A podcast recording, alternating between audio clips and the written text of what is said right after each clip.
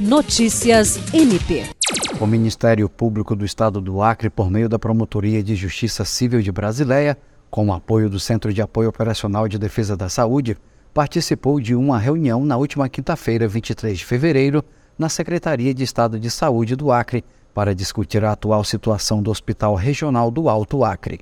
O promotor de justiça Juliandro Martins e os servidores do Centro de Apoio foram recebidos por representantes da Regulação e Rede de Atenção à Saúde, Diretoria Regional de Assistência Social e Departamento de Atenção Primária em Saúde. Durante o encontro, o promotor de justiça demonstrou preocupação com a carência de médicos especialistas no hospital, além da necessidade de implantação de um sistema de controle eficiente de frequência dos servidores. Jean Oliveira, para a Agência de Notícias do Ministério Público do Estado do Acre.